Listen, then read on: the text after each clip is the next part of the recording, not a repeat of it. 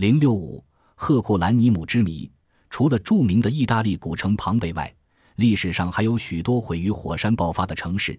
例如，有一座名字叫赫库兰尼姆的地下死城，它被发现跟庞贝曾有相似的经历和结局。赫库兰尼姆城又名海格力斯，以希腊神话传说中的英雄海格力斯之名命名。在历史上，它曾被意大利几个不同的民族相继统治过。公元前八十九年，他同庞贝城一起被罗马人占领，成为古罗马的一个属地。公元七九年八月二十四日，维苏威火山爆发前，其占地面积约二十三万平方米，人口达五千人。如今，庞贝城已有五分之三重见天日，而赫库兰尼姆城由于掩埋较深、岩层坚厚，又处于现代城市之下，离完工之日还遥遥无期。关于它毁灭时的情况，考古学家做了如下猜测：公元七九年八月二十四日早晨。那不勒斯海湾晴空万里，阳光明媚，在海滨圣地赫库兰尼姆城，面包师塞克斯塔斯·帕特卡斯正在面包房烤制着面包和糕点。蔬菜水果贩奥拉斯·法菲热斯正往水果和蔬菜上洒水。一位雕刻师正在加工一块美玉。一人生病的孩子躺在珠宝店后面的一所房子里。一个粗壮的搬运工正在造船厂搬运一箱货物。一个十四岁的小保姆正在照看仅十个月的婴儿，整个城市的居民处在宁静欢快的气氛之中。中午，赫库兰尼姆城的居民感到大地在震颤，并听到震耳欲聋的爆炸声和雷声。抬头望去，只见东面四公里远的维苏威火山口冲一股蘑菇状的烟柱，霎时间遮天蔽日，天昏地暗。滚烫的岩浆以每小时一百公里左右的速度迅速地涌向这座城市，其温度估计高达摄氏九十九度。惊恐万状的居民争先恐后涌向海滩，沿海滨或乘船逃命。十八个小时以后，当维苏威火山平静下来时，赫库兰尼姆城已经被掩埋在厚达二十多米的黑色岩浆下面。几个世纪过去了。赫库兰尼姆城与十一公里外的庞贝逐渐被遗忘，直到文艺复兴时期，意大利人研读祖先留下的手稿时，才知道维苏威火山附近有两座被埋葬的城市。一七零九年，工人们在死城挖井时，发现了古时剧场的舞台。进一步挖掘后，发现了众多的大理石构件。赫库兰尼姆就这样很偶然地被发现了。当时，意大利正被奥地利军队占领。奥国义亲王闻讯后，下令士兵开挖隧道，以便攫取漂亮的大理石去建造他正在动工兴建的别墅。他根本就没有意识到，他挖掘的是世界上独一无二的东西——一座完整无缺的古城。一七三八年，意大利皇家图书馆馆长、人文学家唐马塞罗·凡努提侯爵开始在赫库兰尼姆城发掘。他采取景象式的发掘方法。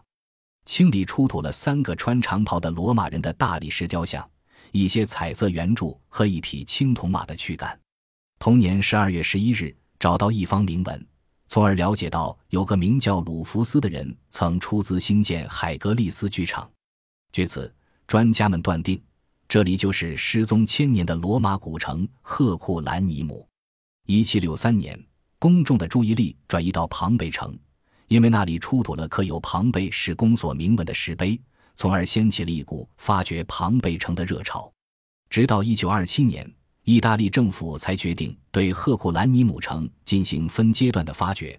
赫库兰尼姆城的原貌逐步得以显现出来。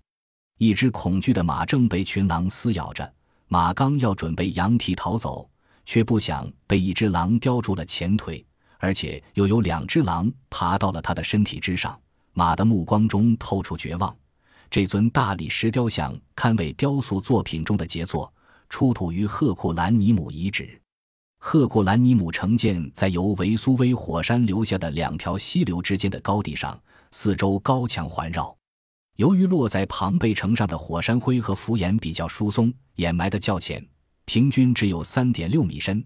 而覆盖在赫库兰尼姆城的熔岩混杂有许多巨大的岩石，掩埋的较深。平均深达二十至二十六米，这就给发掘工作带来了许多想象不到的困难。为了穿透异常坚固的岩层，考古工作者们将空气压缩机、电动工具、推土机，甚至更复杂的现代化工具都运用到发掘工作中，从而使发掘工作得以顺利进行。具有讽刺意味的是，那令人窒息的岩浆对赫库兰尼姆城的破坏，反而要比早年发掘者造成的损失小。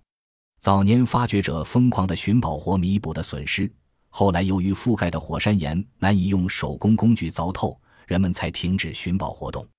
事实上，火山熔岩对赫库兰尼姆城起了一种保护作用。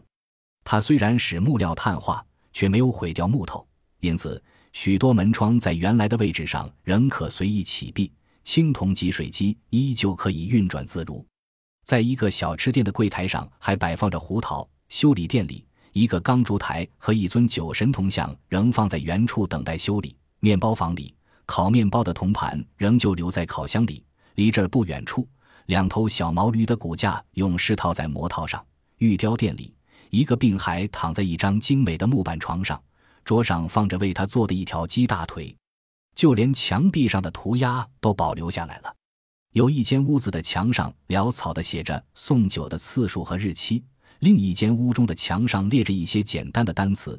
还有一间房子的墙上画着一幅决斗士与鹿角斗的素描，在通向一所房子的斜坡上写着一句话：“帕图姆纳斯爱艾菲安达。”但是赫库兰尼姆城的居民却失踪了。在最初二百五十年的挖掘中，只找到九具遗骸，所以人们一度认为赫库兰尼姆城的居民大多数逃走了。今天的那不勒斯市仍保留有赫库兰尼姆居民区。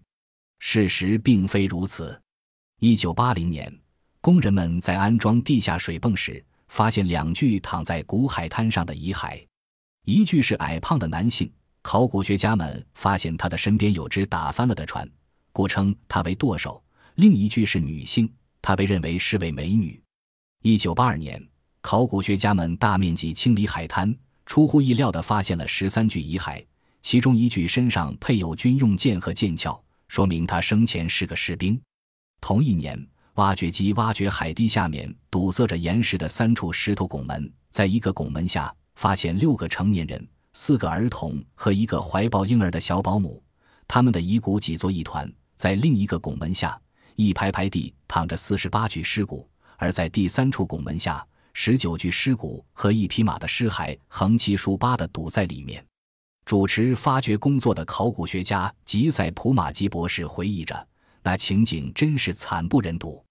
同一年，吉塞普马吉博士还对海岸边的十间小屋进行了清理，又发现了大量保存完好的遗骸。赫库兰尼姆城前后共出土了近二百余具遗骸。为防止这些遗骸迅速腐烂，史密森大学物理考古学家萨拉比希尔将它们进入一种防腐的丙烯酸树脂溶液中。随后，对他们进行了深入细致的研究，了解到古罗马男子一般身高一点七米，女子一点五五米。虽然其中几具骸骨有患关节炎、贫血症等迹象，但总的说来，大部分人营养充足，体格健壮，肌肉发达。赫库兰尼姆虽与庞贝几乎同时覆灭，但两座死城的状况存在着很大区别。据美国杂志1984年5月号发表的里克戈尔的文章指出，公元79年，维苏威火山爆发时，灼热的岩浆袭击庞贝城之前，已有三股岩浆滚下维苏威火山，而赫库兰尼姆正好处在岩浆滚落的路上，很快便成为泥流热海中的孤岛。随后，岩浆迅猛上涨，将其覆没，所以它比庞贝城早覆没七个小时。受维苏威火山上留下的丰富地下水浸润而保持潮湿的泥土，将赫库兰尼姆密封起来，这就使它比火山灰和浮岩覆盖下的庞贝城保存的要好得多。许多日常生活中容易腐烂的东西，由于保持了一定的温度和湿度，同时又受不到空气的影响，尽管曾经被炽热的岩浆炙烧过，但仍保存完好。发掘出来时，几乎与掩埋时没有什么两样。当今天的人们站在艾列巴坦神殿遗址前时，其高大的圆柱、精细的雕刻均会给人留下深刻的印象。虽然已经发掘出赫库兰尼姆城的四个行政区以及石头街、古罗马广场、长方形大会堂和竞技场的一半，但更多的遗迹遗物仍深埋在地下，甚至连赫库兰尼姆城的实际规模，还有待于进一步发掘来进行评估。相信这项未完成的工程在本世纪里将继续受到考古学界的关注和研讨。